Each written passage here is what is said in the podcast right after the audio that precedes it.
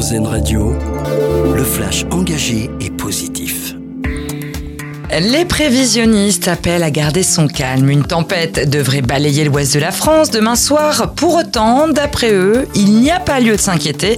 Les valeurs de vent prévues n'ont rien à voir avec les tempêtes de 1999 dans les terres.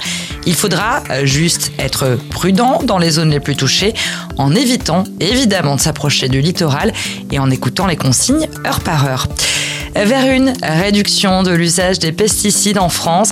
C'est la stratégie présentée hier par le gouvernement. Objectif, une diminution de moitié d'ici à 2030 par rapport à la période 2015-2017. L'exécutif précise vouloir accompagner les agriculteurs avec des formations et des investissements pour du matériel afin de favoriser les pratiques écologiques. Un texte est attendu en début d'année prochaine. La croissance française, toujours dans le vert au troisième trimestre. Selon les chiffres publiés aujourd'hui par l'INSEE, euh, le PIB a progressé de 0,1% entre juillet et septembre dernier. Une progression portée par une hausse de la consommation des ménages, en particulier dans l'alimentaire, alors que l'inflation ralentit. Le carton de Zelda, le dernier épisode de jeu vidéo, a dépassé le million de copies vendues en France depuis sa sortie en mai. C'est ce que révèle aujourd'hui le Figaro.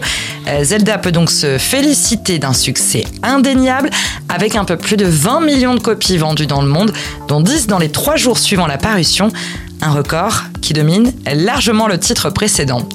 Et puis notre dossier, solution, un doudou unisexe, non genré et éco-conçu.